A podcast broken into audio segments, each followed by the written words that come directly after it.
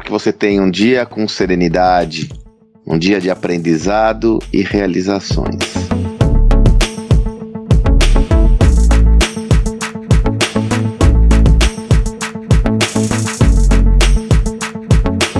A Isabela, minha filha, me chamou a atenção sobre um fenômeno muito interessante que aconteceu a questão de uma semana que estou gravando esse áudio no Big Brother Brasil, esse reality show da Globo que é um verdadeiro fenômeno no que tange a sua audiência. O McDonald's patrocinou uma prova, a prova do líder, e o que aconteceu chegou a surpreender até o próprio McDonald's. Houve um pico de audiência no seu aplicativo. Alguns usuários manifestaram que não conseguiam entrar no aplicativo, parece que o aplicativo caiu.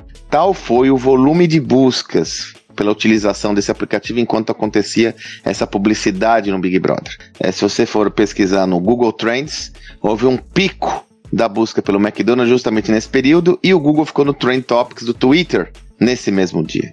Por que, que essa é uma informação relevante diz respeito a você, independente do seu negócio? No passado, muito se acreditava num limite entre o digital e o analógico. Havia uma discussão em comunicação se era possível construir posicionamento de marca, divulgação do projeto só no mundo digital. Muitos especialistas falavam: não, isso nunca vai ser possível. É necessário ter iniciativas no, no offline. Só que numa visão maniqueísta, subjugaram o digital.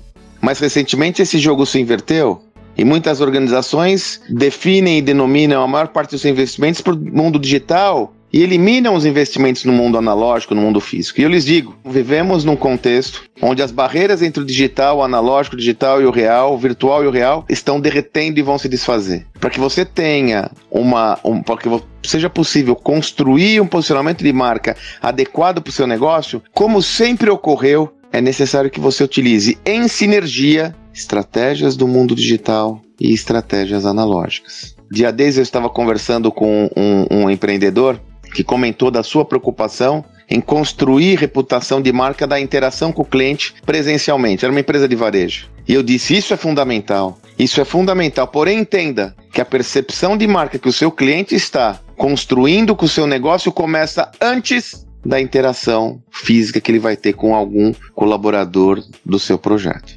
Assim, o sucesso, como sempre, reside no equilíbrio. No equilíbrio entre você realizar investimentos importantes no mundo analógico, no mundo virtual, que sejam integrados e interdependentes, já que o seu cliente é um só. E a percepção de valor que ele vai construir é resultante de todas as interações que ele tem com o seu negócio, não importa por qual canal. Pode parecer um conceito óbvio, mas eu lhe asseguro que não há uma visão tão homogênea como deveria sobre isso reflita e não deixe de integrar suas iniciativas adequadamente. Que você tenha um excelente dia e até amanhã.